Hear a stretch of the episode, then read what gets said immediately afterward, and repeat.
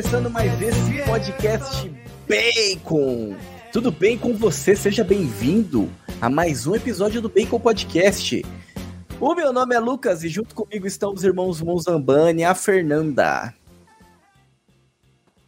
E aí, gente, tudo bem? E também o Bruno. E aí, e hoje, tema top, hein? Bora pra mais um. Tema top, né? Sempre voltando pra Grécia, né? Eu não sei o que acontece com esse podcast, quem sempre tá indo lá. E é por isso que a gente trouxe hoje aqui pela primeira vez aqui no Bacon Podcast, senhoras e senhores, professor Paulo Rafael, seja bem-vindo e sinta-se em casa. Muito obrigado aí, pessoal, tudo bem com vocês? É uma alegria estar aqui no Bacon Podcast e vamos falar aí de assuntos importantes para o nosso cotidiano, para o nosso dia a dia e para a gente pensar um pouco aí como elevar o nível cultural, espiritual, moral, físico e tudo mais da nossa civilização ocidental. Isso aí. Perfeito, perfeito, bela introdução aí do professor. E, meu, esse podcast aqui é, esse, é um podcast gorduroso, né? Já tá no nome, bacon um, pod, um podcast para carnívoros, né? Um podcast para pessoas que gostam de alimentos com substância, né?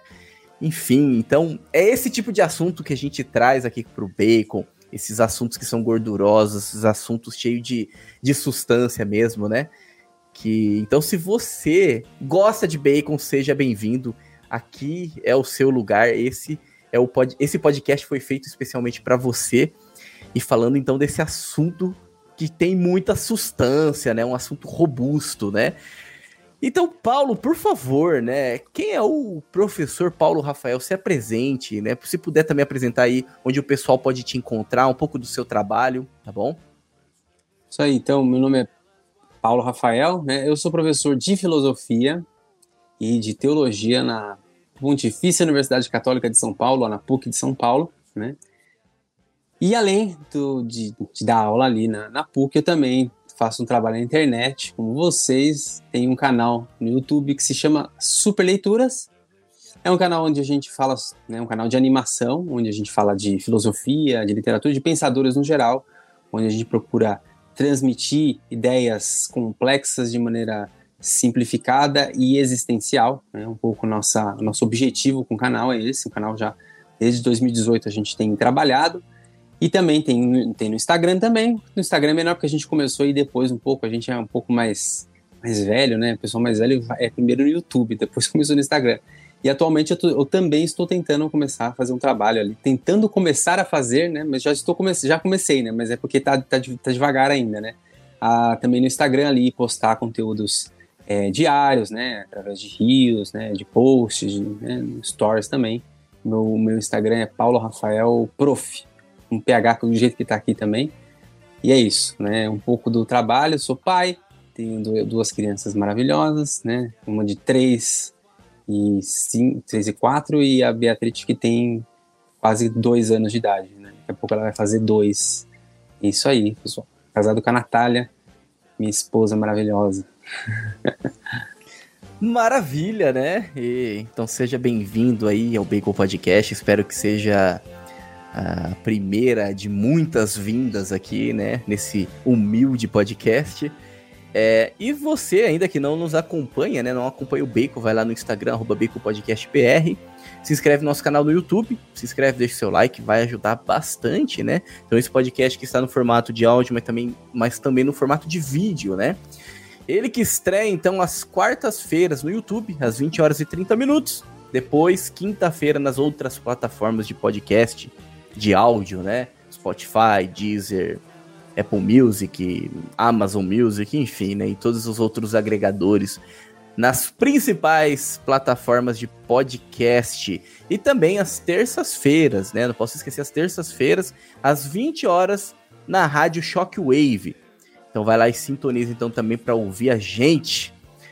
Perfeito, né? Então para facilitar, né? Depois que a gente fala tudo aqui, Paulo, fala o link, descreve tudo, o que, que eu faço, os links estão na descrição. Então, para facilitar o seu caminho, né? A gente falou, falou, falou, mas é só clicar no link que você já consegue acessar, acompanhar o trabalho do professor Paulo Rafael.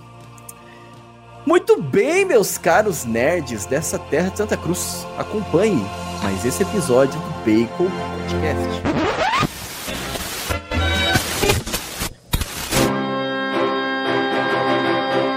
Bacon Podcast.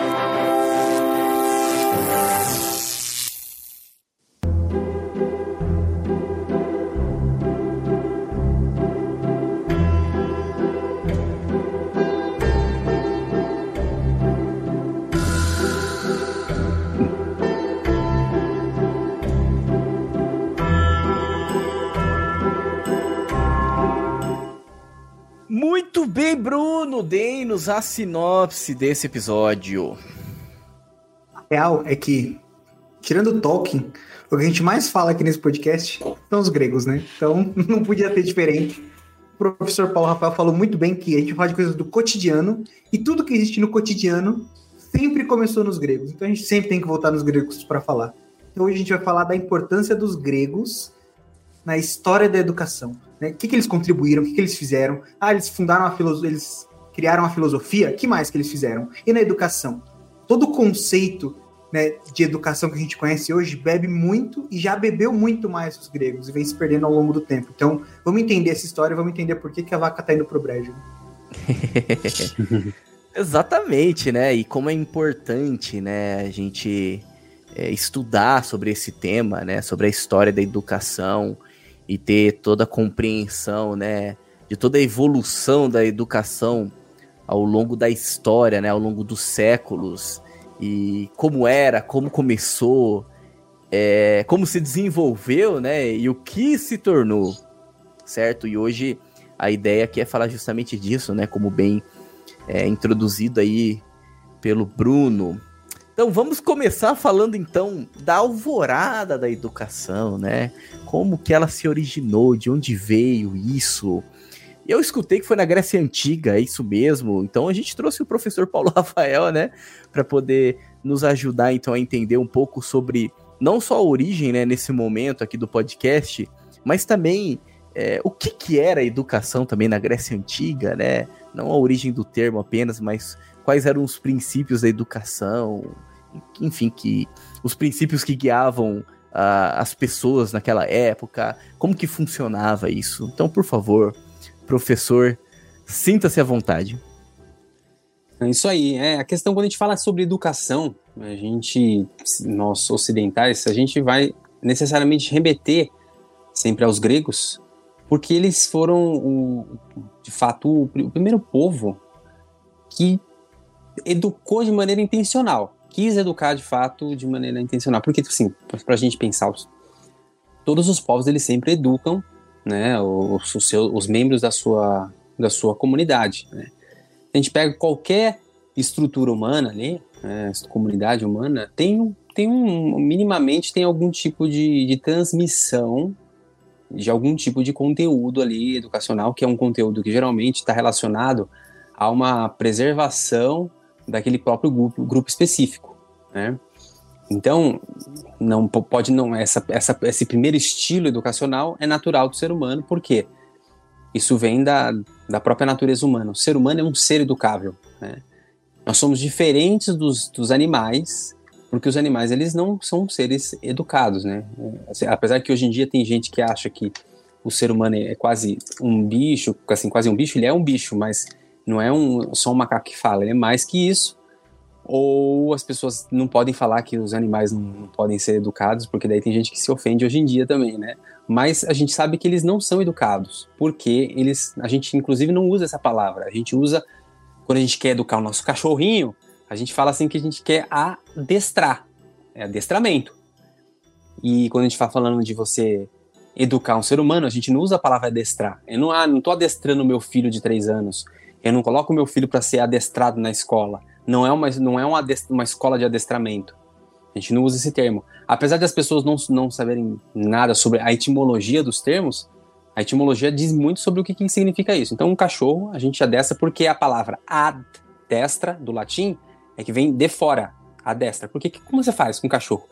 Você quer que o cachorro não faça xixi naquele canto da tua sala? Tem gente que tem cachorro dentro de casa, né? Ou lá no quintal específico, que ele não, não rasgue as coisas. Você vai fazendo o quê? Você vai moldando o comportamento do, do cachorro através de algum tipo de. É, a gente fala de reforço positivo, né? Uma punição ou um tipo de, de, de premiação. Então ele faz uma coisa certa, você vai lá e dá uma, uma comidinha para ele, e ele entende que aquilo é bom, ele, ele associa o alimento, que é uma coisa que dá prazer, àquela atitude. Então é assim que você vai, vai, vai adestrando o cachorro. O cachorro você faz, ele vai, faz uma piureta, vocês já, vocês já viram, né? Ou quando o cara tá lá fazendo, é, por exemplo, aqueles tipos de apresentações com os animais, né? O cara dá um cachorro dá pirueta, roda no chão, finge de morto, e aí ele vai com a mãozinha fechada e dá um negocinho na boca do cachorro. Tá dando ração o tempo todo pro cachorro. Porque aí assim, você vai moldando o comportamento do cachorro através de um reforço positivo, que no caso é, é alimento que é relacionado ao prazer. Se você quer, digamos assim, é, não, não deixar censurar um tipo de comportamento, você vai ter que associar aquilo a uma dor. Você vai ter que fazer algum tipo de punição ou privação. Essa parte ninguém mostra, mas geralmente vai ser através de um, algum tipo de. Né, você vai bater no cachorro e de alguma maneira você tem que associar aquele comportamento que você não quer que ele tenha à dor. Então, o que, que, que, que você faz quando, quando você age dessa maneira com os animais? Você não cria nele uma, uma percepção interior do que tem que ser feito, do como certo e errado, porque o cachorro não consegue enxergar, ele não tem inteligência e ele não consegue per perceber a verdade. Ou se ele não consegue perceber a verdade, ele também não consegue entender. Se ele tivesse vontade, ele, ele poderia perceber o bem que, também que ele tem que realizar. Então ele não consegue. É um, é, por isso que é a destra, é de fora. Porque o comportamento dele é moldado por ações exteriores e ele não introjeta aquilo dentro de, de, dele. Ele não, ele não age por convicção. Ele não age por autonomia. Ele não acredita no que ele está fazendo. Ele simplesmente ele age daquela maneira porque ele é, né, digamos assim, é, todo moldado externamente. Aliás, detalhe, isso depois, na educação moderna, isso começou a entrar, né? Através, inclusive, de, de, pesquisas, de, de, de, psicólogos que estavam muito voltados a essa psicologia comportamental, né? A escola de Rudolph, que é aquele que depois migrou para os Estados Unidos e fez toda a revolução educacional baseada nessa ideia de comportamento. Isso aí, no século XIX, século XX, isso entrou na educação. Hoje a educação ela começou a se tornar um tipo de adestramento. Enfim, só para a gente entender que adestrar, ela, o adestramento acontece porque o ser, o ser, o, ser, o bicho não é racional. Então é de fora. Então a gente usa uma outra palavra. Quando a gente vai educar o ser humano, a gente usa a palavra educar. Né? E uma das traduções da palavra educar é significa ex dulcere. Ex é de fora, dulcere é conduzir. Conduzir para fora. E, e você percebe que olha interessante, né? É, é completamente o, o, oposto. Um você faz, você educa de fora, né? Você é a destra de fora, e o outro você conduz para fora. Você, a pessoa entende por dentro aquilo que tem que ser feito, e assim ela se torna para fora aquilo que está no interior dela. Então você conduzir a pessoa a para fora, ou seja, se tornar um ser livre, você conduzir a pessoa à, à liberdade verdadeira, né? Então, educar é nada mais que você retirar aquelas potencialidades ou levar aquelas potencialidades que o ser humano tem à sua máxima perfeição. Em que outros termos a gente chama isso de virtude, né? Então, basicamente, quando a gente pensa em educação é um pouco essa ideia. Agora, como eu só dei essa pequena introdução para dizer qual que é a diferença entre educar e o que, que não é educar, isso já ilumina bastante a gente para entender o que, que é uma educação e também ao mesmo tempo entender que todo mundo é um ser humano naturalmente um ser educável, mas nem todos os povos educaram de maneira consciente como os gregos. E essa é a grande diferença. Porque, assim como eu falei, você pega uma tribo indígena, eles têm um sistema, tem um tipo de educação ali, que é uma educação natural ali que acontece, como eu falei, com uma transmissão ali de conhecimento, de transmissão ali para, digamos assim, proteger aquela. Da mesma maneira que existe uma perpetuação da raça, naturalmente a gente tem a lei natural que vai conduzir a gente a perpetuar a raça, a gente então vai naturalmente, a gente quer proteger a vida, a gente vai criar certas leis que protegem a própria vida e a gente vai tentar incentivar que a vida possa é, prevalecer de alguma maneira e ela né, tenha procriação e também tenha preservação da espécie, a perpetuação da espécie, a educação é um tipo, é um tipo também para poder perpetuar a espécie também, porque a gente aprende certas normas, certos elementos que é para proteção, culturais, sociais. Então assim, pô, é, é, é importante a gente não, não, não aceitar que uma pessoa venha aqui e comece a querer tentar matar a gente. Assim, se uma tribo indígena vem aqui, tenta matar a gente, naturalmente a gente vai se defender. Então a gente cria mecanismos ali de entender que ó, aquele é inimigo, vai ter que começar um tipo de treinamento ali, ó, entender que aquela é tribo inimiga, para preservar essa, essa tribo da outra tribo que é inimiga. Então você percebe que eles vão passando, de transmitindo de geração em geração, ó, cuidado que aquela tribo lá não é, não é interessante, ela pode nos fazer assim algum tipo de mal. Então isso é natural, só que os gregos não, não eram dessa maneira. Eles entendiam, eles começaram a entender que intencionalmente você poderia levar o ser humano além dessa transmissão de conteúdos para preservação da própria cultura, aí, eles poderiam levar o ser humano à sua máxima, sua máxima perfeição. E aí, sua máxima, é, digamos assim, a qualidades extremas, ou seja, aquilo que eles chamaram de areté, que, que a gente traduz como excelência. E essa excelência, ela está no nível total do ser humano. E esse desenvolvimento, ele, ele é completamente diferente. Inclusive, os gregos eles olhavam para as outras culturas, eles não, eles não, eles entendiam que o que eles faziam era completamente diferente. Hoje a gente chama de cultura é, num, num sentido muito mais antropológico, né? Todo mundo que tem certos ritos, né? artes, uma transmissão, seja seja qual que for, né? Ali ética, cultural, né?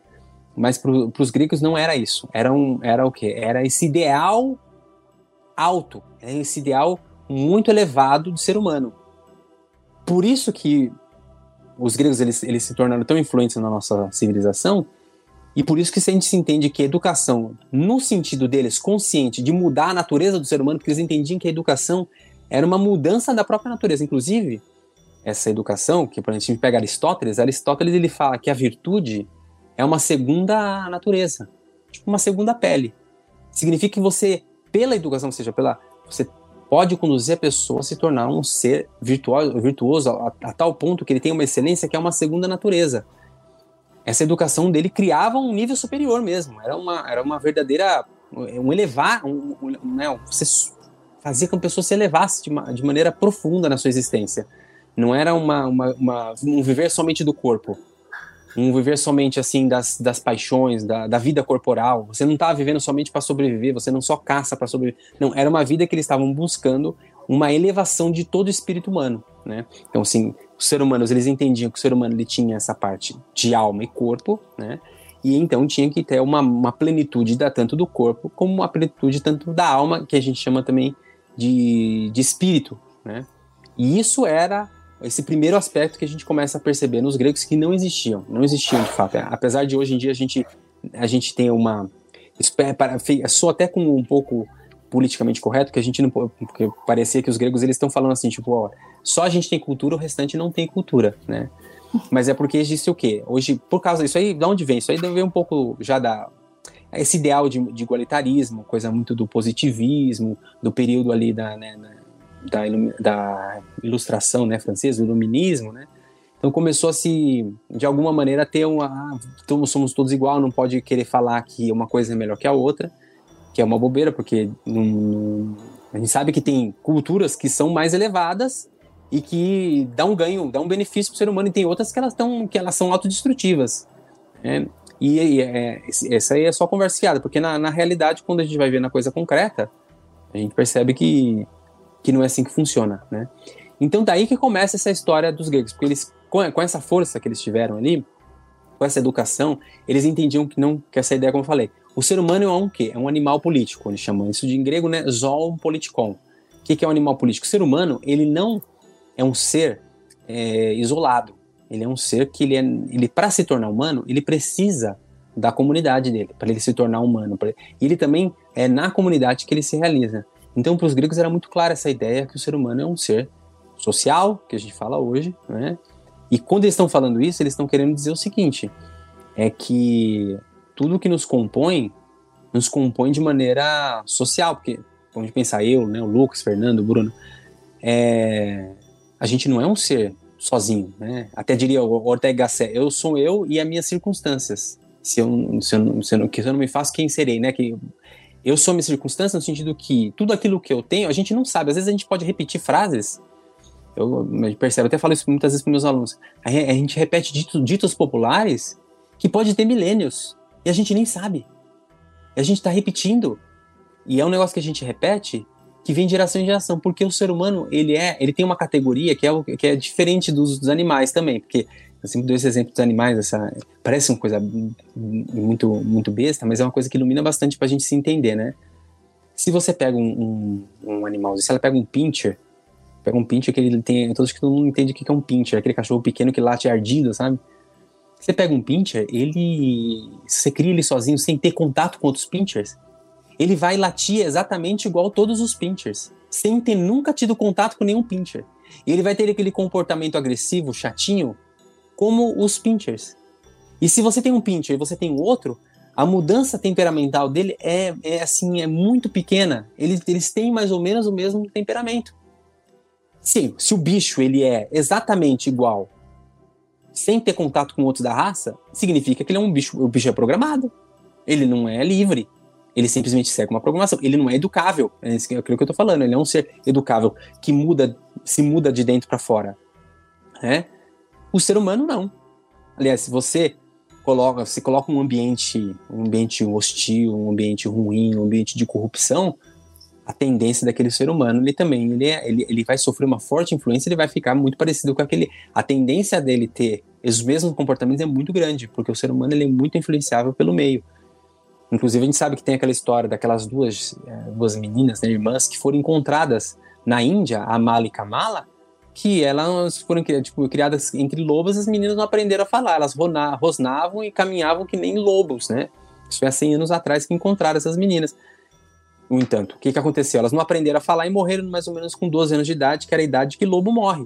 Basicamente, assim, é, passado um certo tempo, o ser humano também não tem mais volta. Ele tem uma natureza nele que é determinística, né? Você não aprende a linguagem até uma certa idade, depois você não aprende mais também, né? Mas esse exemplo eu estou dando para dizer o seguinte: nós somos seres seres sociais. É o que os gregos entenderam. São só um politicon. E o que, que é isso? Eu passo muito tempo com meu pai e com a minha mãe. Né? Cada um de nós.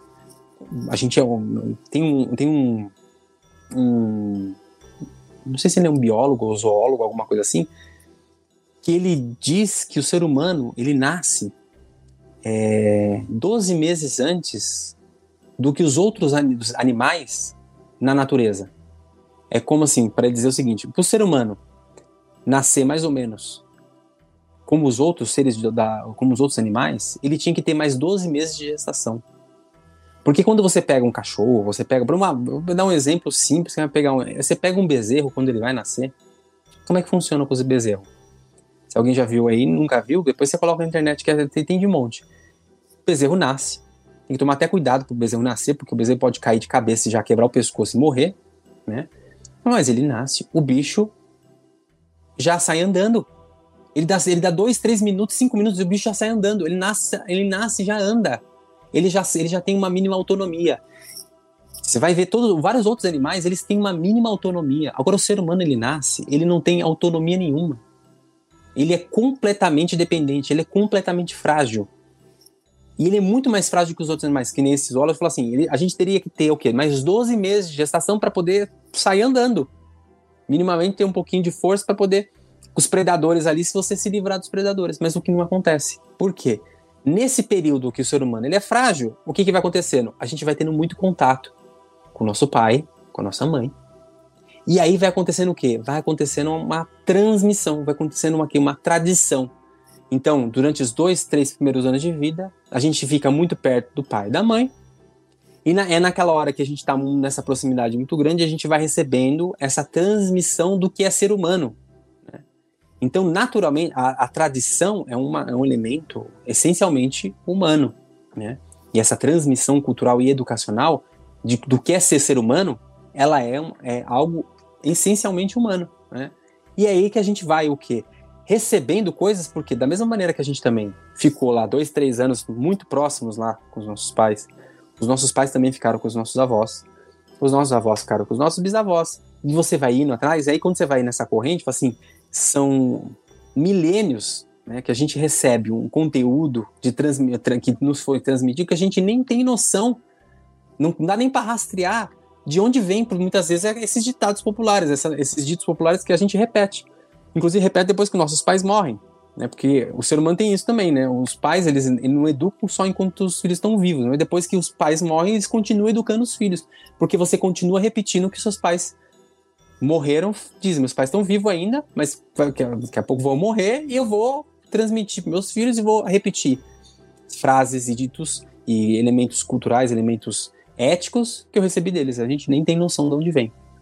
Então, assim, para dizer que tem essa categoria total, que a gente, é a gente é um ser que, que nasce e o nosso nascimento é, tem essa categoria natural aí da, da, da tradição, né, essa categoria educacional que a gente pode, pode dizer. Né. E dentro disso, que eu acabei de falar, eu abri essa frase aí, esse, ponto para falar aí que a gente é um ser que é de tradição, porque eu falei que o ser humano é um animal político, porque os gregos entenderam que é um animal político. Então, naturalmente a, educação, essa consciência da educação, eles perceberam que a gente precisa educar o ser humano naquela polis, para que dentro dessa polis ele possa se tornar esse melhor, esse melhor ser humano possível, né? E a, a sociedade, então, ela estava formulada para que pudesse chegar a maior é, exploração daquilo que é o ser humano, né? A ideia de que nasce depois, que nasceu no cristianismo, a ideia de bem comum.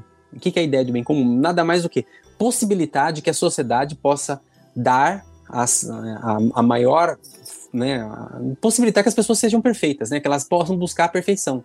É quando a gente pensa hoje em bem comum, as pessoas pensam, ah, bem comum é só dar para a pessoa comer alguma coisa, a pessoa não morrer de fome, precisa de saneamento básico, né, mínima segurança. A gente, a sociedade, a nossa sociedade está tá, tá tão na degradência, né, tá tão degradada que a gente só pensa o bem comum numa vida muito corporal, né? Mas o bem comum ele tem, um, tem, uma, tem uma, uma, um apelo espiritual, que é levar a pessoa a essa, essa máxima perfeição. E os gregos eles entendem. Então a educação grega ela é o quê? É uma educação do homem que está inserido dentro da sociedade, que é muito diferente da nossa sociedade hoje, que é muito individualista. E na verdade as pessoas acham que elas vão ser individualistas, mas com a explicação que eu acabei de dar, é impossível. A gente não existe individualismo. Porque não tem como você ser individualista. Existe o que? Uma tentativa de você ser um indivíduo solto, mas essa tentativa é uma, é uma alienação, porque a gente não tem como ser um animal, animal, totalmente solto. A gente sempre está né, né, inserido nesse, nesse contexto. Né? E aí que vem toda essa noção né, dos gregos, essa história de que, bom, então vamos lá, vamos tentar levar essa máxima perfeição, transmitir esses valores e que os gregos chamam isso de paideia, começou a ser, ser conhecido como paideia, a paideia grega, né? que é o que é a, é a grande palavra, que da onde vem paidos, paidos, né? Onde vem a palavra pedagogia, né? Pedagogia é, é você conduzir a criança, né? Conduzir a, a, a criança, né? Paidos é criança, né? Então, a, o ideal do grego, da formação né, do homem grego, é um ideal de formar o ser humano no seu todo. Então, é uma formação que passa pelo espírito, pelo corpo, naturalmente. Então, os gregos entendiam que eles estavam criando uma, uma, um elemento elevado, né, que era muito mais consciente do que se a gente falar, né, por que, que os gregos achavam que só eles tinham cultura? Apesar que tinham, os hebreus eles tinham uma ideia de cultura, os, sei lá, os hindus, os chineses eles tinham, mas esse, essa, essa noção de que, olha, eu vou fazer o ser humano chegar nessa excelência, isso é uma coisa totalmente grega, né? E eles conheciam esse, essa ideia de que vamos, vamos elevar o espírito humano. Como a gente vai fazer isso? Então, desenvolver no máximo possível o seu intelecto, vamos elevar o máximo possível a sua dimensão corporal. E isso se dava através de várias disciplinas, uma delas, para a gente falar, retórica, né? A retórica, ou seja, os poetas gregos, eles foram os primeiros grandes educadores. A gente fala que Homero é o grande, é o primeiro grande educador grego, né? Porque o que, que porque Homero, para quem não sabe, né, Homero ele escreveu aqueles dois textos que são atribuídos também a ele, mas né, que é a Ilíada e a Odisseia. Né?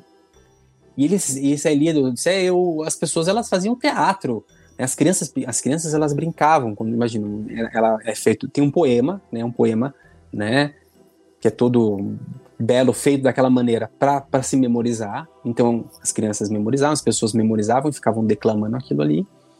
E aí as crianças ficavam brincando, repetindo as frases que estavam ali na Ilíada, né? Então, ah, eu quero ser o Aquiles, ah, eu quero ser o Heitor, ah, eu quero ser o, o Paris, sei lá. As crianças escolhiam e começavam a brincar. Então, a educação passava pelo quê? Pelo teatro. Então, as crianças decoravam aquelas falas, elas faziam teatro em cima, de, por exemplo, da, da história da Ilíada, né?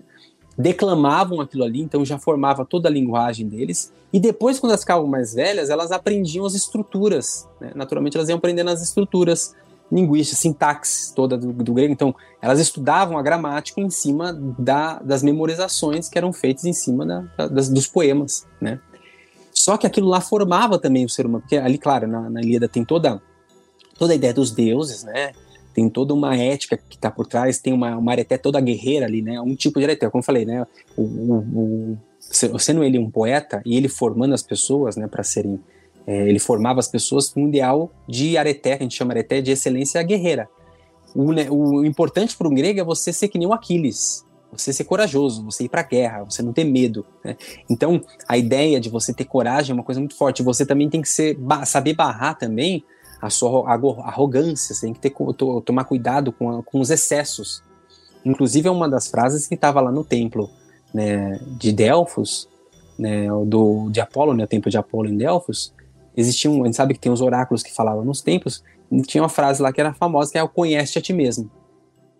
Conhece a ti mesmo. Mas tinha várias frases, mas três, o que eu acho que são muito interessantes e principais, que era conhece a ti mesmo, né, é, nada de excessos, não queira ser Deus. Essas três frases são principais aí, né, que tava, ficava no frontispício ali né, do, do templo e que eram proclamados, que eram repetidos pelo oráculo constantemente. Nessa ideia de conhecimento de si, não, não nada de excesso, que é a hibris, em grego é hibris, ou seja, aquela excesso, tem um ser humano que quer sempre por orgulho ser mais do que ele é, não queira ser Deus. Essa ideia de você tentar ser orgulhoso, tentar ser mais do que os deuses. Os deuses eram todos homens. Então, a gente sabe que os gregos, esse ideal grego, era muito ideal, muito onde o homem estava no centro. É eles que nasceram com essa ideia de humanismo, essa ideia de, de antropocentrismo que depois do Renascimento ele, ele resgatou bastante, né? Então, é, que é colocar o ser humano no centro. Então, as histórias eram muito relacionadas assim. Os gregos, eles então começaram com esse ideal, como eu falei aí, de, de paideia, e aí começa a entrar toda essa cultura ali, onde tinha as tragédias gregas que vão entrando, aí a gente vai entrando, né? Tinha, claro, vem, vem o Homero, né, que é um poeta que forma as pessoas, que né, depois tem uma areté de nobreza, é o ideal de você ser nobre, de você, você, você ter aquelas todas as virtudes de uma nobreza. Os poetas gregos eles enfatizavam muito isso. E a gente sabe que os gregos, como eles estavam apaixonados por esse gênero, além das esculturas, a gente sabe que eles gostavam muito de fazer esculturas. A arquitetura grega, ela queria transmitir uma ideia de perfeição, uma ideia de beleza. E essa, essas, esses conceitos todos estavam ali dentro da, da própria literatura grega, né, e, e, os, e, as poesias, a gente sabe que tinha tragédia e a comédia, né? A tragédia é quando aquela história que acabava com um final que não era feliz, que era desgraça, e a comédia é quando não tinha um final triste, né? Então, tragédias para de Édipo. Édipo, ele, a ideia, é, Édipo é, é, claramente o conhece a ti mesmo. Ele não sabia quem que ele era. Ele recebeu uma profecia que, que ele ia matar o pai e casar com a mãe, né? Casar com a Jocasta e ia matar o pai. O pai dele manda ele embora, mas aí não acontece o quê? No meio do caminho, o, o cara quer matar o filho, não, ele não consegue matar o filho dele, ele mesmo não consegue matar, pede para alguém matar, o cara também não mata, manda para um pastor e vai para a cidade vizinha. Ele cresce sem saber quem que ele é. Quando ele é mais velho, ele escuta essa, essa mesma profecia que ele é, né? E ele tenta fugir da cidade, nessa que ele vai tentar fugir da cidade, na cidade que ele achava que ele era de lá, porque ele não sabia que era adotado.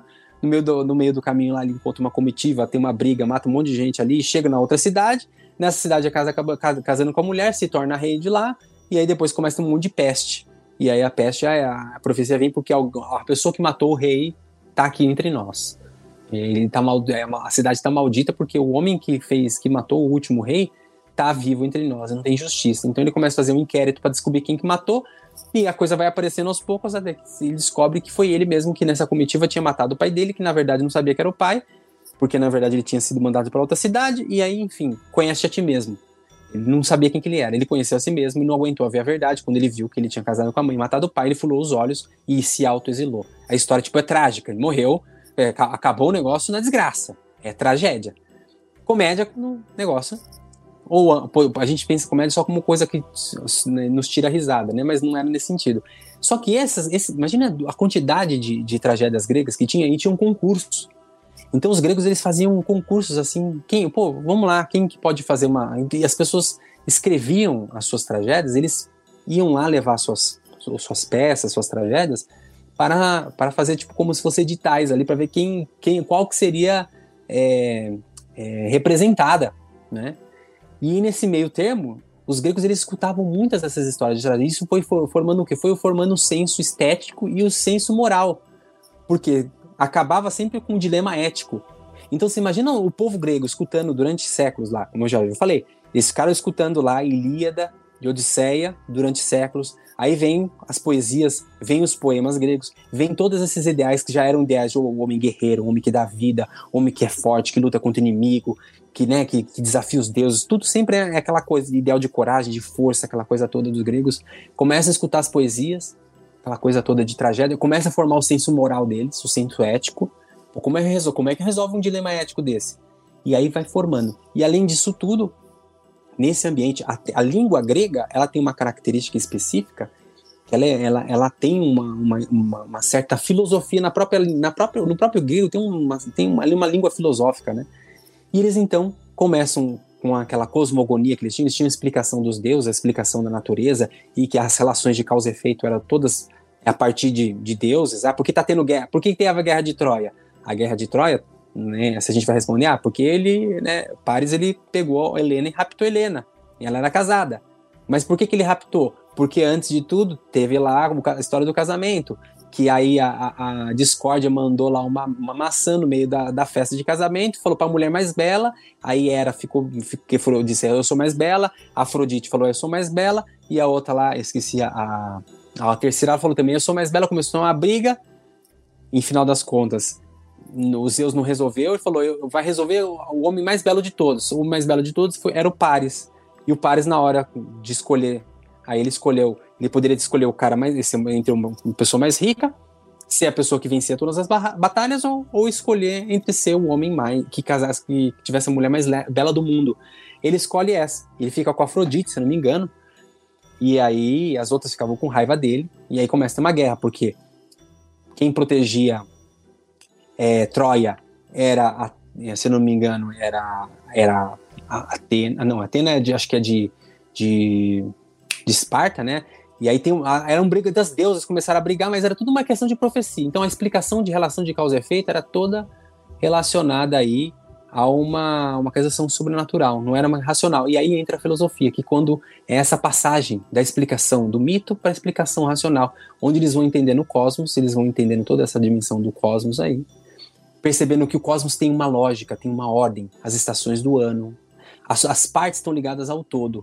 Então, o homem, ele também está ligado a isso, ele tem uma natureza humana. Aí entra a ideia de ser humano como ser de essência, ele tem uma essência. Aí começa a crescer essa ideia de que há um ideal humano, há um ser humano ideal, há, um, há uma essência humana universal, e essa essência universal, ela se torna um paradigma para a gente buscar. Esse, esse, humano, esse homem ideal, eu devo buscar, eu devo me assemelhar a esse. E a gente já chega na filosofia, quando a gente vai chegando em Platão, Platão ele vai falando muito desse ideal educacional. Claro, lembrar a história de Platão, a gente sabe que, pelo que a gente conta a história, Platão também era poeta. E aí ele também tava ele tinha escrito uma, uma, uma tragédia, no meio do caminho ele foi levar lá para o concurso, no meio do caminho ele encontra Sócrates, e aí ele vê que o cara sabe muito mais, fala assim, isso é muito melhor do que a poesia que eu fiz, tem um Sócrates aqui. E aí queima lá a tragédia dele e ele começa a seguir Sócrates, e Sócrates, bom, enfim, eu tô falando, não parei, mas tinha um negócio do intervalo aí no meio, né? Como é que é a história aí também? não, se quiser terminar essa história do, do Platão e Sócrates, aí daí a gente é, dá a pausa. É, justamente nesse ponto, quando chega o, o, conflito, né? Qual que é o, o grande conflito e por que o Sócrates se torna também um grande educador também? Um grande filósofo e educador? Porque ele tá num conflito entre os sofistas. Os sofistas eram pessoas que ensinavam eles ensinavam, eles cobravam para ensinar. Aí, aí a gente já tá, já, já tá aí no ano aí, né? Século IV, né? Antes de Cristo. E aí, os, os, como é que era já o ideal do homem grego? Era o ideal que a gente chama de educacional chamado kalos agatos. O que, que é o kalos? Fica aglutinado, fica kalos kagatos, ou kalokagatia, né? Que em português é estranho, kalokagatia parece que tá falando outra coisa. Mas uhum. que kalos é belo. Não sei se vocês aí são da época que tinha calói. A calói é aquela bicicleta. Sim, sim. É em grego. Você vê que bonito? Calói é o belo, né? É uma bicicleta que estava em nome grego, né? Você não sabia. Voltando um pouquinho, é porque você falou muito dessa questão do ideal da educação. Vocês vão virar a moto passar aqui agora? Uhum, é, já passou, né? O, o ideal da educação grega, enfim. E aí, é, e ao mesmo tempo falam muito dessa questão da virtude. E aí eu queria saber se, se daria para a gente falar que é, o ideal, no fim último do, da educação grega, seria é, formar o homem para a virtude, formar um homem virtuoso. Eu não sei se, se, se isso procede ou não. Sim, é, como eu falei, os, os gregos tinham muito claro que existia um, um, um homem ideal a ser, a ser que, que você deveria imitar, e esse ideal aí é importantíssimo. Tá, até minha bateria tá diminuindo aqui, ó. Eu vou, eu só ver se vocês conseguem me escutar ainda, né? Sim, sim. Sim. Tá, eu só Sim, vou colocar tá o normal. aqui. Só o carregador aqui para não. O que acontece? Esse ideal, ele naturalmente ele, em grego a gente chama areté, e areté ela, ela também foi sendo desenvolvida de várias ideias de areté. Então, eles realmente eles queriam que o ser humano pudesse ser um, uma pessoa cheia de excelência. Só que o, o, a excelência ela foi mudando conforme passar dos anos, né? Então, se a gente pega lá a, na época da Grécia arcaica, a gente pega a época de Romero, existia um ideal de areté que é aquele a areté guerreira, que é você você ser que nem o, o Aquiles. Existia um tempo que onde existia uma ideia de areté de nobreza, do homem nobre, né, que é uma pessoa que, que, que vivia de maneira aristocrática, que era um homem estadista, uma certa ideia de estadista. Depois vem uma, uma certa ideia de areté do homem que falava bem, dos poetas. Então, pô, você virtuoso, ser excelente é você se falar bem, você ser um poeta. E depois vai chegando perto ali de Platão na época clássica, é o sábio. Então, se a gente for perceber, há um tripé aí. Ou é, esse tripé da formação grega é ou um estadista, ou um homem que falava bem, que é o poeta, ou o sábio. Então, esses três, esses três tripés. Então, vai passando os anos, é sempre a virtude. Só que essa virtude, ela vai o quê? Ela vai sendo específica conforme o, o período. Aí, quando chega, lá, claro, em Sócrates, Platão, o ideal de virtude ele já está muito mais elaborado, porque a, a virtude tá, em Sócrates está ligada à psique, que é a alma. Então, o que, que é a psique? É a, é a alma onde é a sede do homem, ele pode escolher de ser uma pessoa pelo escolher pelo bem. E aí começa o desenvolvimento, claro, daquelas ideias de virtudes, né? São várias virtudes que a gente percebe. Platão já percebe lá, por exemplo, as virtudes cardeais, a ideia de fortaleza, coragem, prudência, né? Sabedoria. E aí depois em Aristóteles, tem além dessas virtudes que ele fala que são virtudes intelectuais, tem as virtudes morais, né? Que é, e também vai entrar lá, o cara tem que ter moderação, temperança, né? Tem todos é, todas as virtudes que ele vai falando, tem diversas virtudes lá, né? Uma pessoa equilibrada no geral, né?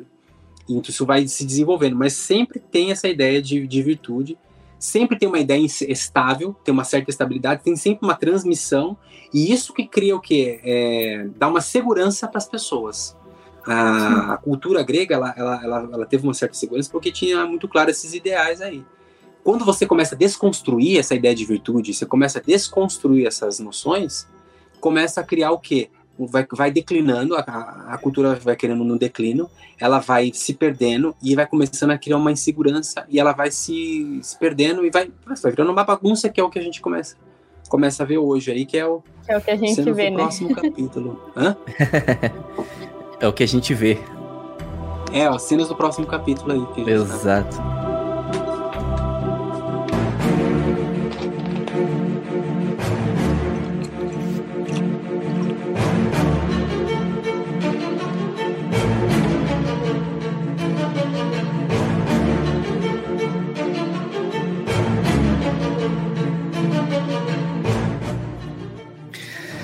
Muito bem, então dando continuidade, né? É... Que aula, hein? Caramba, em 46 minutos, quanta coisa! Eu devia estar com um caderninho aqui, esqueci o caderninho para anotar, né? Mas o bom é que o podcast a gente pode ouvir e ouvir e ouvir várias vezes, né? Mas continuando aqui, professor, é, você estava falando sobre o Kalos Kagatós, né? E interessante pensar que essa, essa, discu essa discussão, né, sobre é, o belo, o bom, né? Isso também se associa também na questão da, da, da educação física, né? Voltada mais para o físico mesmo, né? O esporte, as competições, depois a gente entra na questão das Olimpíadas, é, até mesmo o guerreiro, né? O soldado militar, é, é, eu acho que seria interessante falar um pouco também desse, desse aspecto, né? Além do aspecto intelectual, né? Além do aspecto, a gente tá falando da paideia, que é essa formação cultural e ao mesmo tempo que quer inserir o homem também na polis, também tem esse aspecto físico, né? Que também faz parte dessa questão da educação. Se falei uhum. alguma coisa, alguma coisa errada aqui, por favor, me corrija, tá? Nada, vocês, vocês me interrompem, senão eu não paro de falar. Eu tenho que parar de falar porque eu tenho filhos para dar banho ainda, então já vi. Mas o. Que, como eu tava contando essa parte aí, quando chega lá na, em Sócrates, por exemplo, Platão, como é que estava o ambiente ali na época de Sócrates? Então, já tinha se desenvolvido muito essa história das poesias, das tragédias gregas, as pessoas consumiam muito isso, tinha muito essa característica, né? Só que como já estava tinha os filósofos começaram a misturar esses retóricos, que eram pessoas que falavam bem, que sabiam falar bem, e eles começavam a o quê? A defender certas ideias. A gente tem que lembrar que ah, como é que funcionava a sociedade ateniense naquela época. Existia uma democracia chamada democracia direta. Então, o que, que é direto? Você podia se candidatar em praça pública, se você é um homem livre, né? né acima de 18 anos, você poderia ser votado. Né? Tem que ser homem e livre, não podia ser escravo nem mulher. E podia ser votado ali em praça pública. Só que assim, para você ser eleito, você precisava de ter jogar suas ideias. Só que na hora de falar sobre as suas ideias, você contratava uma pessoa que falava bem, para ela comunicar bem essas ideias e convencer a massa. E esse é, é os taus dos, dos, sofistas, que em grego significa sábios, né? Mas que por causa de Sócrates ficaram conhecidos como pessoas que defendiam ideias é, sem ter assim critérios éticos. Por quê? O sofista, um dia, ele estava defendendo uma ideia, outro dia, ele era pago por outra pessoa e defendia a ideia contrária. Então, quando Sócrates começou a ver isso, falou assim: isso é um escândalo. Vocês estão corrompendo a juventude. Porque toda hora alguém fala uma coisa, a mesma pessoa fala uma ideia, e num dia, no outro dia, defende a ideia contrária, porque era pago. Os sofistas, eles eram tutores. Eles eram esse pessoal aí que ensinava dessa maneira, ganhavam para ensinar, e cada dia eles eram pagos para fazer defender uma ideia. E quando Sócrates começou a olhar isso, ele ficou escandalizado, falou: Isso está errado não pode ser dessa maneira. E como eles eram tutores, eles ensinavam, eram pagos para ensinar nas casas das pessoas e tudo mais, Sócrates começa a ensinar de maneira gratuita. Sócrates era um, uma grande figura, um grande educador, porque ele é exemplo, porque é um homem que, segundo consta a história, ele foi para a guerra, e quando ele foi para a guerra, teve uma guerra em Potideia, né? Porque foi bem num período onde teve a, a teve um período áureo da, da democracia ateniense. Depois, a a Grécia começou a querer unificar e aí entrou em guerra com Esparta, que é essa guerra de Potidé que durou 32 anos. E aí o Sócrates foi para a guerra nesse período, foi um, foi um fiasco. E diziam que ele foi um grande guerreiro, ele fazia muitas vezes oração no meio da madrugada, enquanto entre uma batalha e outra, era corajoso, andava com o pé descalço no meio da neve, é, salvou Alcebiades enquanto ele foi tombado em guerra. Ele não precisava de salvar, ele quis salvar, o Alcebiades foi condecorado pós-guerra e ele, que era para ser condecorado, não quis receber a, a, decoração, né? Então, assim, é um homem muito justo tudo mais. Grande exemplo. Sabemos que ele, provavelmente, ele fala que o pai dele né, era um artesão e a mãe dele era parteira, da onde surge essa ideia da maiêutica, que ele queria fazer as pessoas nascerem para as, para as ideias, né? A maiêutica socrática. Enfim, Sócrates ensinava onde? Ele ensinava em ginásios, porque existiam centenas de ginásios ali espalhados por toda a Grécia, porque a Grécia é o lugar onde nasceu as Olimpíadas, que era um ideal grego, como eu falei, do, que é o ideal kalos, kagatos, é o ideal do homem que era belo e bom. Belo no sentido de que ele era esteticamente belo, fisicamente belo, porque ele praticava esporte, porque falava bem também. A ideia da poesia, um homem que fala bem, que sabe falar bem, que sabe conversar é esteticamente belo, a estética da arquitetura, a estética da pintura grega, a estética da música grega. A gente sabe que a música também tem uma grande força dentro da, da Grécia. Para quem estuda música, a gente até hoje tem estudos modos gregos. É o dórico, eólico, mixolídio, frígio. Então, todos esses, esses modos gregos a gente estuda até hoje, porque são eles que entenderam e intuíram esses, ideias, esses ideais de, de beleza estética grega, que é educacional, porque eles queriam que o jovem, a criança, eles, eles tinham que falar bem, eles tinham que saber fazer música, apreciar boa música, seriam bons músicos. Eles deveriam também ser o que? Guerreiros, eles tinham que fazer esporte, então tinham centenas de ginásios onde as pessoas ficavam treinando, fazendo exercícios físicos, treinavam os, os esportes das Olimpíadas. Que se a gente vai olhar os esportes das Olimpíadas que são mais gregos, eles estão todos ligados à guerra, né? O que, que é o lançamento de dardo? Tá? O que, que é salto com vara? Você vai saltar com vara para quê? Né? Você percebe que vários, até hoje, né? Fazer um, jogar lá ou aquela bola de ferro lá, vários no atletismo dá para você perceber bem que são coisas ligadas à guerra, né? Esgrima, que hoje a gente fala, né? Espada, essa coisa toda, tudo, muita coisa de guerra. Então eles eram treinados. Porque a gente está tá num ambiente onde teve muitas guerras, então a formação era já a gente está com uma formação militar também de certa maneira. Esparta ficou famoso como uma educação desse tipo. Né? Os espartanos, foi a educação espartana, que era uma educação muito militar, onde eles treinavam muito exercício físico. Então Sócrates ele começa a ensinar nos ginásios. Então enquanto o pessoal estava fazendo uma luta greco-romana entre uma e outra lá, que era um pouco diferente, né? Que o pessoal lutava lá, eles passavam óleo no corpo e eles lutavam peladões, né? Então, era um outro tipo de né? Besuntados. Né? Então, eles estavam todos ali peladões fazendo. Você podia fazer um podcast por que, que os gregos lutavam pelados, né? E você deve lutar também, né? Podia fazer um podcast assim. o pessoal ia ficar interessado. Falou de pelado, meu, a nossa, o pessoal vai. vai, vai nossa, isso vai, vai ser da hora. é vai dar assim, polêmica. Hã? É, polêmica. Vai dar polêmica. Peladão, e eles lutavam justamente para dificultar, porque durante a guerra, imagina, no meio da chuva, tudo ensanguentado, a ideia era essa, dificultar a história para você saber lutar. Então eles entendiam que essa formação formava para o caráter, formava para a coragem. Nem quem sabe que faz luta sabe até hoje que é assim que funciona. Né? Fazer luta, ela, ela te forma nisso, te forma muito você. A, hoje o pessoal fala muito de resiliência, né? Mas é de fato, você tá, você coloca numa situação de incômodo, você vai formando o teu caráter porque tem alguém que é melhor que você, forma na humildade, forma na hierarquia, forma no respeito do que é melhor a você, vai percebendo que então isso tudo vai formando a alma do jovem grego, né? A luta ela tinha muito esse caráter, né? A gente sabe que que isso é importante e é importante até hoje também, porque é um meio se a pessoa não, não, não teve ainda mais a sociedade hoje que está cheia de cômodo, as coisas estão muito cômodas, né? Muito muito fácil a luta, essa é uma se colocar nessa situação é forma o jovem. Hoje seria bom retornar esse esse aspecto da, da cultura, né? Mas voltando lá nos gregos, então ele formava nesses ambientes, nesses ginásios. Inclusive depois Platão ele fala de academia. Academia hoje a gente em português fala academia. Eu vou na academia, né? Que era a academia de Platão, onde você exercitava a mente, né? E, e Aristóteles faz o liceu.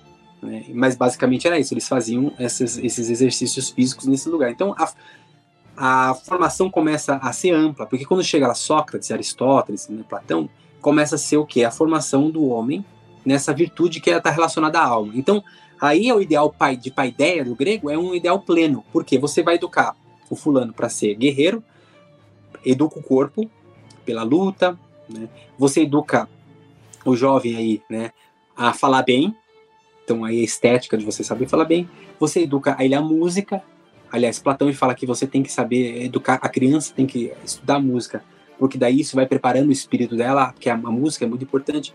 Você prepara através da matemática, Platão vai falar, a matemática é muito importante para a educação do jovem, porque a matemática já é uma coisa abstrata.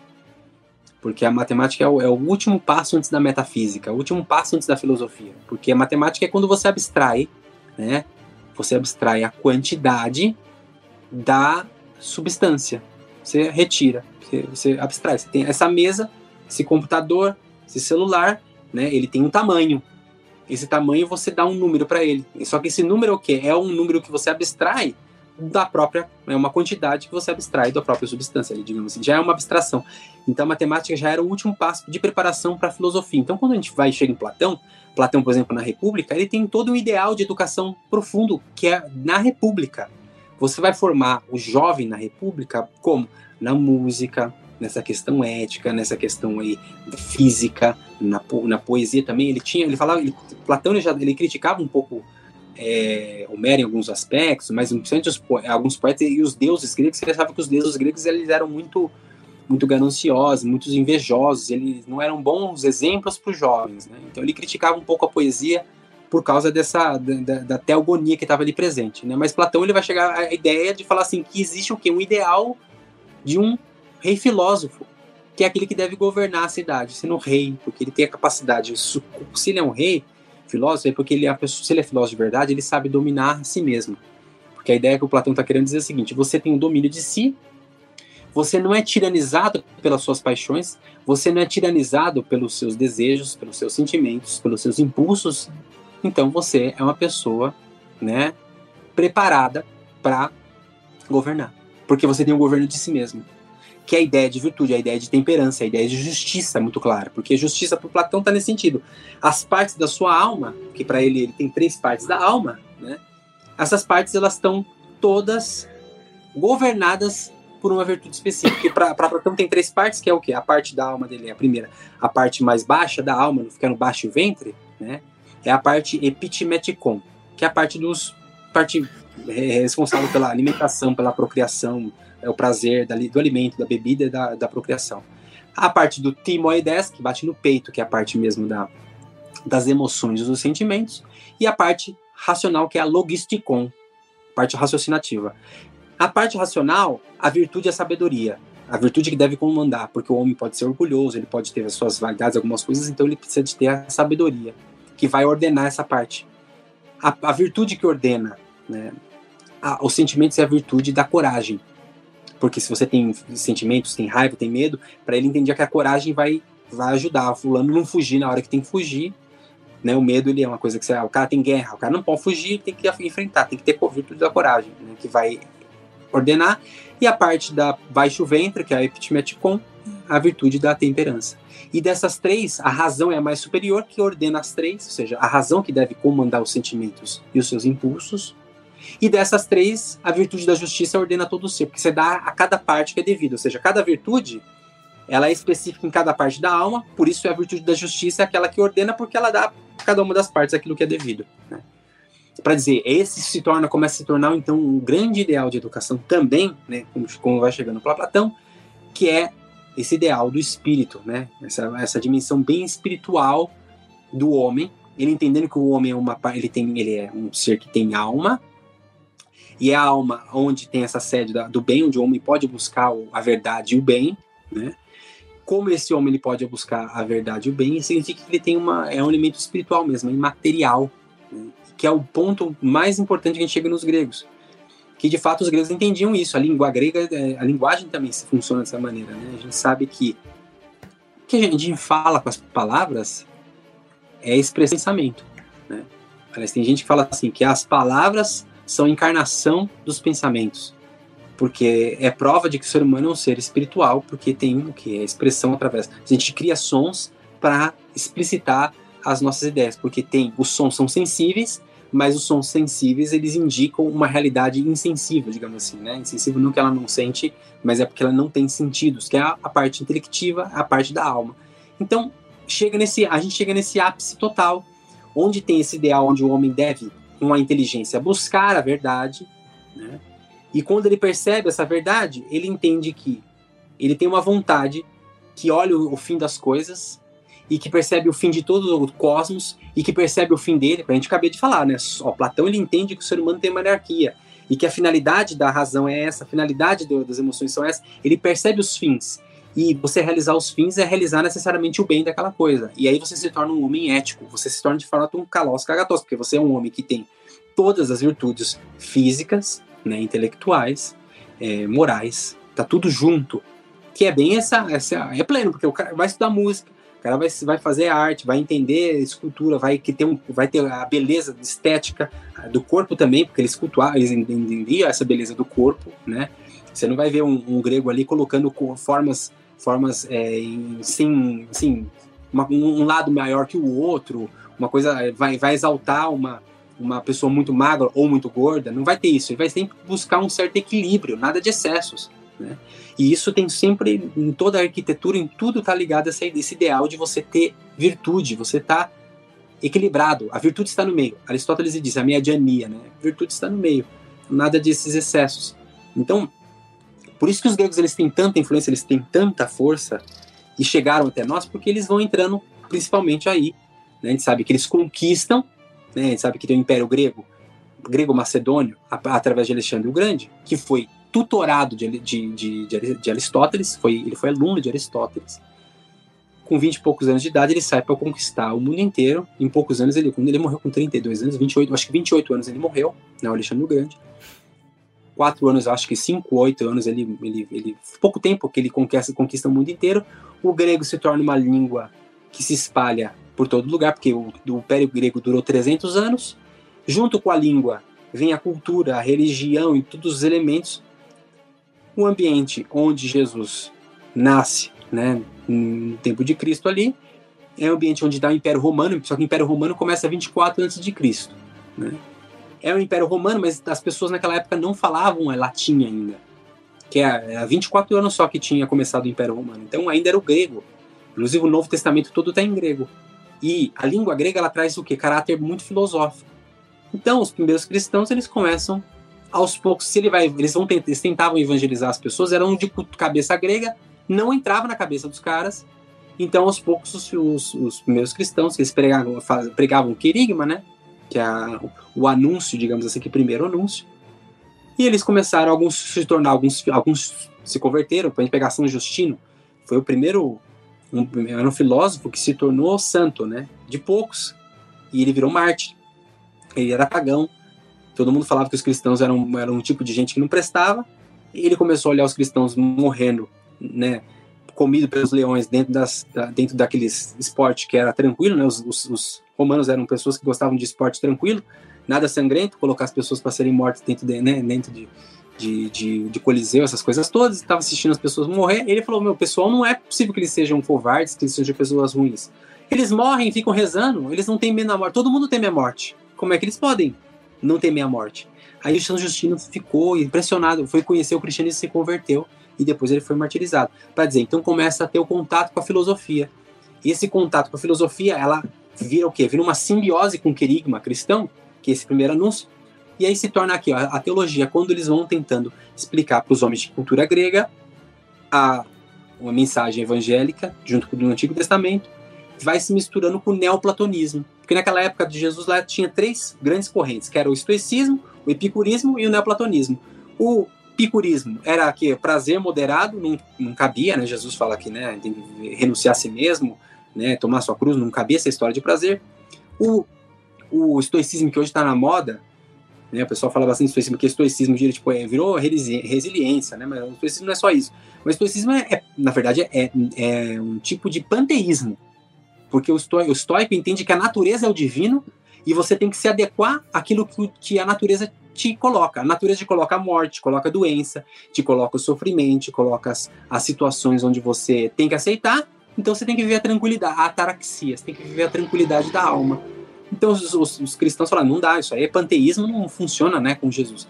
Mas o, o neoplatonismo é um Platão divinizado pelo Plotino, né? Então dá para conversar. E aí começa, e aí entra o que é essa simbiose entre a, entre a filosofia grega e o querigma cristão, com todo aquele elemento do, do Antigo Testamento que já existia, né? Também existia um ideal de homem no, no, no, no mundo, mundo hebraico, né? tinha tem, tem do período dos profetas, tem os Moisés é um grande homem que era, tinha um ideal, Abraão tinha, que eram pessoas de fé, e no cristianismo o negócio se torna o quê? Em vez daquele ideal grego do homem kalaus kagatos, o ideal do cristianismo é o santo, o homem que dá vida de maneira heróica e as fés e, e as virtudes principais do cristianismo é fé, esperança e caridade. Então, pelo Ocidente começa a entrar ainda esses elementos de excelência estão todos presentes no cristianismo. Mais potente ainda, porque fica aí a ideia, fica um ideal. Qual que é o ideal nosso? O ideal de um cristão, de um católico é o grande santo. E por isso que a igreja coloca os santos para você. Ó. Esses são os modelos. Esse fulano é São Francisco é um modelo de, de, de, de, de fé, né? Esses dias teve Santa Teresinha do Menino Jesus. A semana, essa semana tem bastante, né? Amanhã. Tem, tem. Quarta-feira é, é, Só santo São, pesado, hein? Só Francisco, né? É. E aí, assim, vai, vai indo para dizer. São modelos altos, ideais altos, de você, que você deve ter. Assim, olha, esse jeito é o jeito certo. Se você não está vivendo desse jeito, você está sendo medíocre, né? Então, isso é, isso, é, isso é o é, a, é, o grande legado que os gregos foram trazendo, assim, sem entrar em contextos mais modernos hoje em dia, mas a grande mensagem dos gregos é a ideia de excelência. Você tem que ser excelente, você tem que ser, cara, paciente, você tem que saber falar de maneira correta. Você não pode falar muito nem pouco. Você não pode ser uma pessoa lá que fica estrambelhada, gritando, fazendo piada de tudo. Nem também pode ser ranzinza. Tem que ter equilíbrio. Você não tem que comer de mais, nem comer de menos. Então aí vai tendo toda essa ideia de equilíbrio, de, né, de você ter, ter. Isso é muito difícil e aí é excelência. do homem que é excelente em tudo que faz, nas virtudes, no bem falar, no, né, na música, no exercício físico, e eu acho que são coisas que é o legado que os gregos nos deram e que são importantes também de serem é, resgatados, né? Porque hoje também, né? Hoje o esporte, a gente pega o negócio do esporte, o esporte ele, ele perdeu-se muitas vezes o vínculo com a ideia de virtude, mas ele é, ele é importante para isso, educar a pessoa para você ser suportador e essas coisas todas, né? Enfim, um pouquinho. Não sei se vocês querem fazer alguma pergunta aí também, que já estamos, né, avançando no horário. É, eu, eu queria fazer um comentário, né? É interessante porque tudo isso ele surge com aquela base de, do bem comum, de entender que o ser humano ele é relacionado, né? Então a gente vê que isso faz muito sentido, inclusive, e é por isso que talvez o, cristianismo tenha se dado tão bem com essa questão da filosofia, com essa questão da, os gregos é, deram, se deram muito bem nessa questão da educação e depois o cristianismo abraçou isso de forma muito plena, porque no final das contas essa base né, do próximo ela é fundamental para o desenvolvimento das duas coisas, né? E aqui eu não estou nem pensando numa questão espiritual da coisa, né? Estou pensando mais no sentido humano mesmo, né? do que eu, da relação. Então, para se educar, para se entender a si mesmo, para se entender o ser humano, é necessário, né? Essa troca de ideias, essa troca de, de esse relacionamento. E isso elevado ao extremo, não tem como não culminar, né? Em Deus, né? Que que é por si só uma única pessoa, mas que também se relaciona em três, né? Então, é, a gente vê que, que os gregos entenderam isso muito bem, né? Então, por mais que os hebreus, né, os judeus, enfim, depende do, do período que você está lidando, entenderam isso de forma revelada, os gregos conseguiram captar isso de forma natural e conseguiram, por isso, talvez perpetuar tão bem né, toda essa ideia. E que no final das contas, a educação ela não está vinculada ao tanto que você conhece, mas o porquê você conhece, qual é a finalidade daquilo, né? que está nessa relação entre os seres humanos. É, e, e, não tanto o que você conhece, mas o que, é, o que aquilo te transforma. Então, fazendo um paralelo aqui com, com o podcast geral, com tudo aquilo que o, o Paulo Rafael falou. No começo, então, do podcast, o, o Paulo Rafael falou um pouquinho sobre a questão da, da diferença entre é, o adestramento e a educação. E a gente vê que, por exemplo, hoje a gente tem muito mais uma educação que é, que é mais voltada a essa questão do adestramento, ao ter muitos conhecimentos, é uma educação mais tecnicista, do que propriamente é uma educação que leve ao aprimoramento da alma, ao aprimoramento da pessoa e da dignidade humana. É, uma coisa que a gente percebe também é que é interessante, porque, por exemplo, eu já vi várias críticas das pessoas falando assim: ah, a gente não pode usar a educação clássica, a educação grega como base, porque não tinha desenvolvido várias das matérias, então eles não tinham a física moderna que a gente tem hoje, não tinha a química, não tinha desenvolvido várias dessas coisas.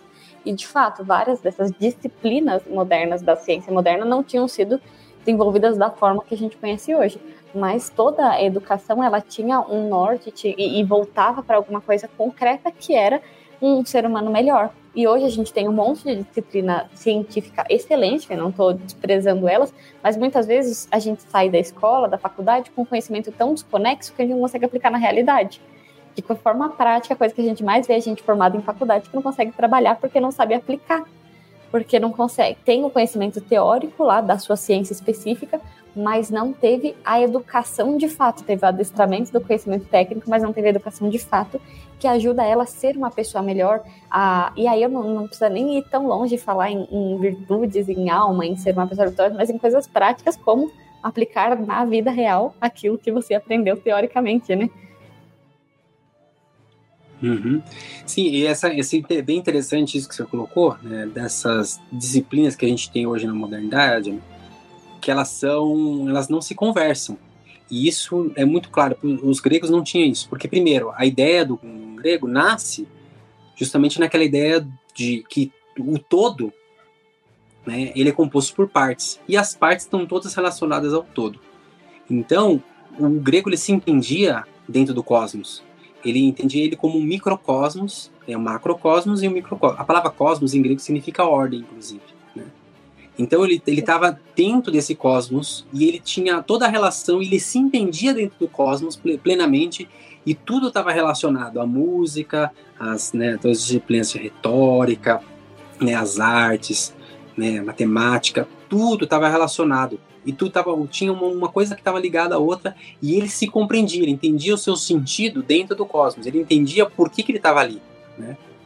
E na verdade isso é, é, bom, porque dava, uma, dava um sentido e finalidade para o homem. Naturalmente ele entendia a finalidade da vida dele, naturalmente ele entendia o seu sentido existencial. Era mais, é mais fácil de intuir um sentido existencial quando você está inserido dentro de um cosmos orgânico e harmônico.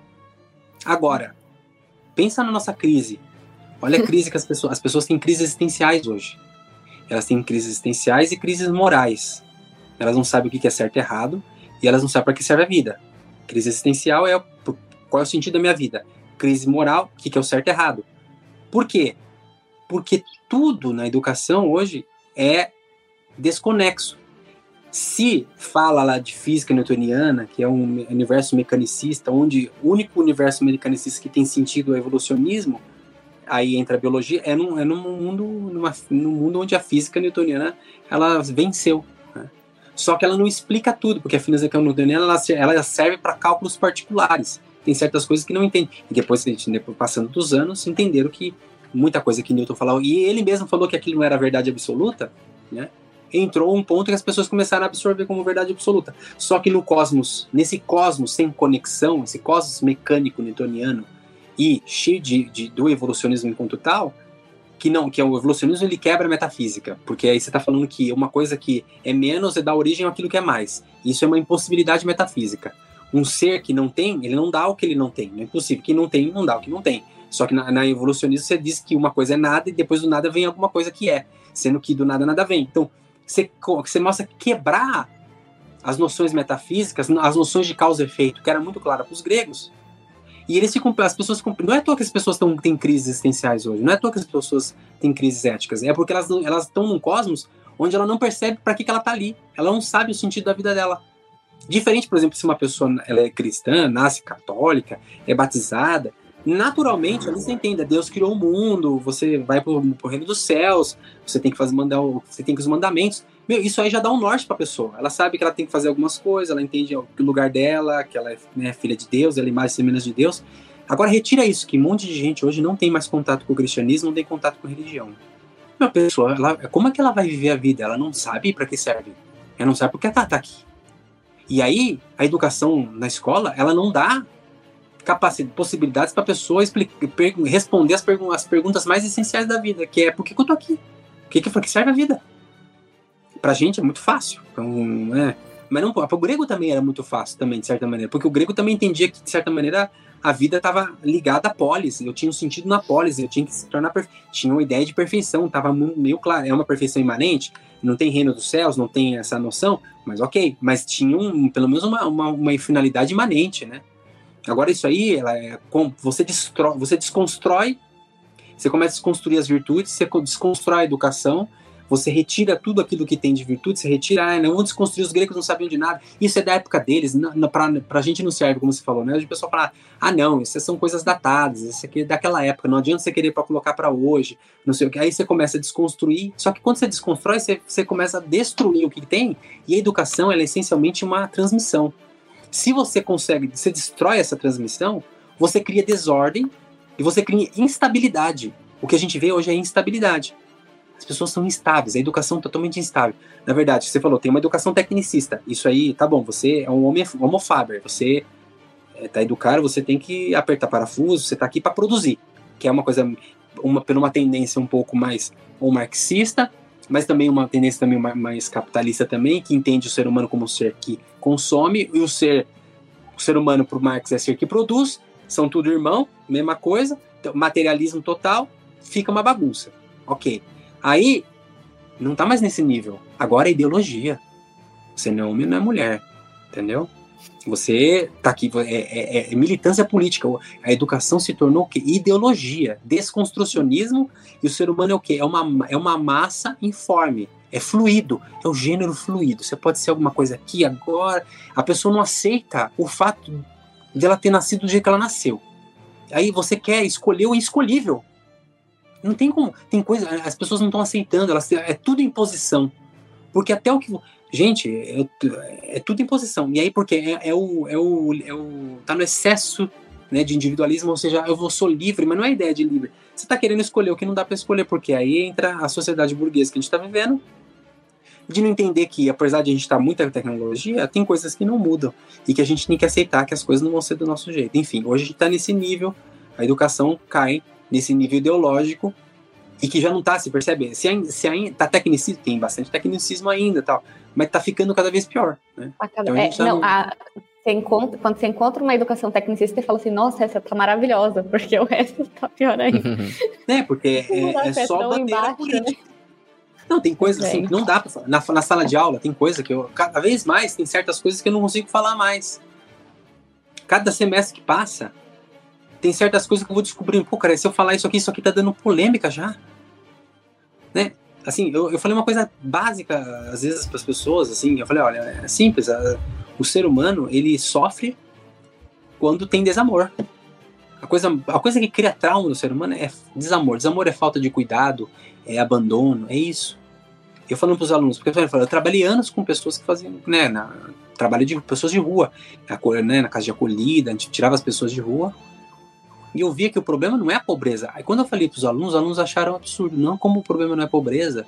Eu falei, o problema maior não é pobreza. Uma família pobre, ela pode estar unida e se amando você nunca vai ver o filho, os filhos reclamando que o pai, que, que trauma que eu tive, que eu, que eu era pobre, passava fome. Ah, foi difícil passar fome. Pior que passar fome é o pai alcoólatra. Entendeu? É muito pior. É o pai que abandona os filhos. Isso aí, isso, esse trauma. Quando eu falava pra eles, eles não, eles não, eles olharam isso aí e falaram, meu, isso aí. Não, professor, tá exagerando. Falei assim, porque a gente foi feito para o amor.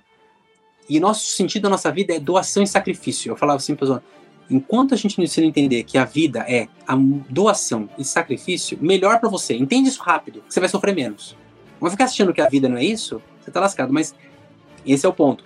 Né? Imagina, eu tô falando, começa a chegar a falar que a, a o sentido da educação é você amar e doar-se. Meu filho, isso aí tá, tá no nível. Não no nível que não está mais nesse nível. Entender. O contemplação os gregos. Vamos contemplar, ideal contemplativo, você vamos levar a inteligência ao limite da sua perfectibilidade. É o ideal contemplativo e a vontade. A inteligência e a vontade são as potências máximas. Então a inteligência foi feita para contemplação e a vontade foi feita para você amar, amar, o amor doação. Eu até fiz isso na tese de doutorado.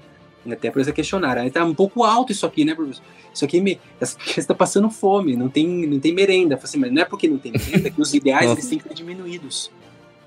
Porque esse é o problema. Ah, se, se, se o negócio tá ruim, você, não, você tem que diminuir o ideal. O, ide, o problema não tá no ideal, o problema tá na nossa mediocridade. E o homem moderno é esse. Ele olha o heroísmo dos homens do passado e ele faz o quê? Ele fala assim: não é possível que eles sejam heróis. Isso é mentira.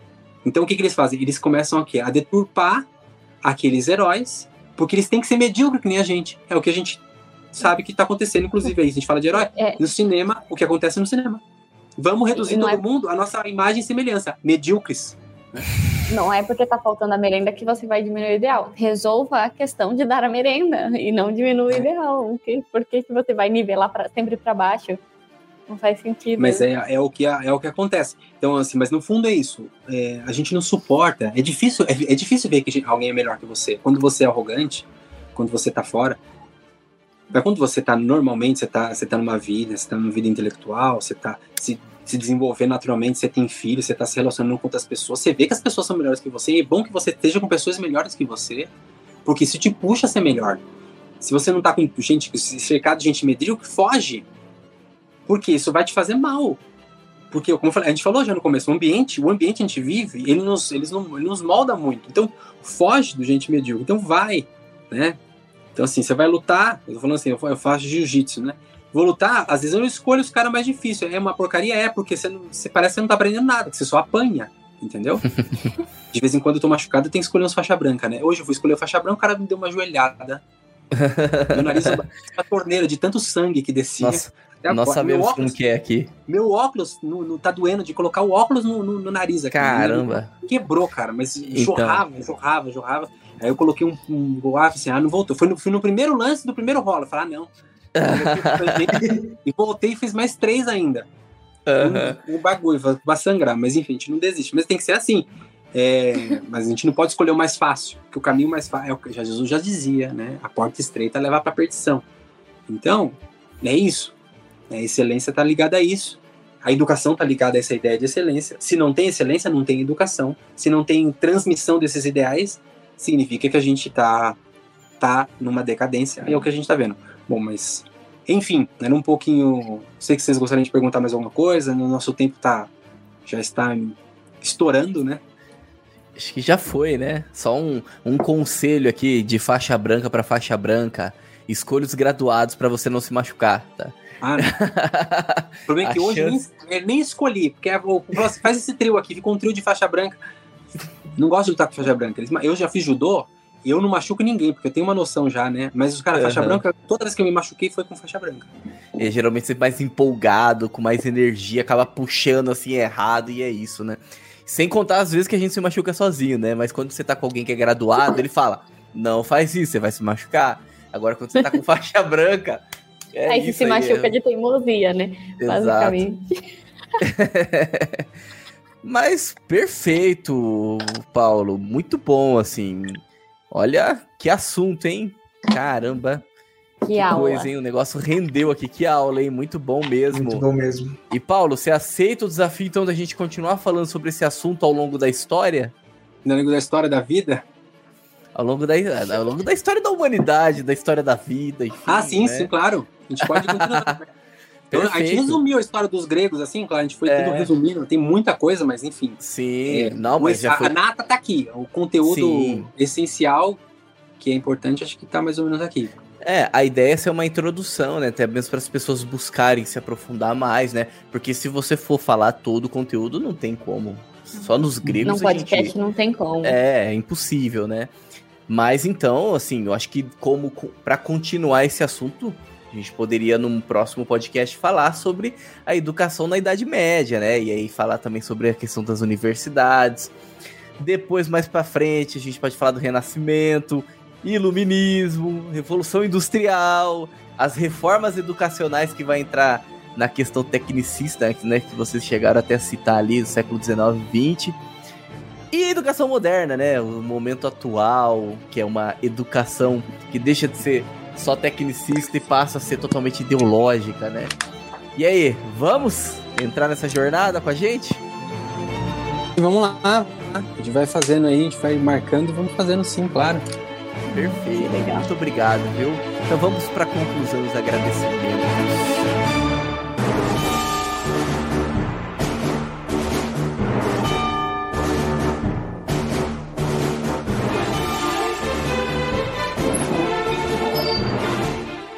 Muito bem, estamos concluindo mais um episódio aqui do Bacon Podcast, né? Que bela aula sobre os gregos, a influência deles na educação, né? E, e entramos lá, mergulhamos na educação clássica, falamos da paideia. Nossa, o negócio foi longe aqui, né? Foi muito bom, muito bom mesmo, como isso se reflete, né? O que, que mudou. E a gente vai continuar, né? Então, o professor Paulo Rafael aceitou o desafio da gente continuar então falando sobre esse assunto, né? E a gente espera ele aqui novamente. Muito obrigado, viu, Paulo? Muito obrigado mesmo aí por aceitar esse convite e o desafio, tá bom? Seja sempre bem-vindo. Obrigado vocês aí pelo convite e vamos aí nos, nos ver nas próximas vezes aí, tá bom? Maravilha, né? Então, os recados finais, né? Reforçando os recados iniciais. Os links estão todos na descrição. E eu também não poderia deixar de agradecer os nossos colaboradores, né? Os nossos apoiadores, né? aqueles que apoiam a gente aqui com, no Bacon, que faz a gente manter a entrega em qualidade, né? E também ajuda, eles acaba ajudando também na distribuição, né? Então fica o nosso agradecimento a todos os nossos apoiadores. Se você quiser ajudar com algo a mais, vai lá então no Apoia-se, o link está na descrição, assim como todos os outros links que a gente falou aqui neste episódio. Muito bem, agradeço você que nos acompanhou até esse momento. Fique com Deus e que a força do bacon esteja com você.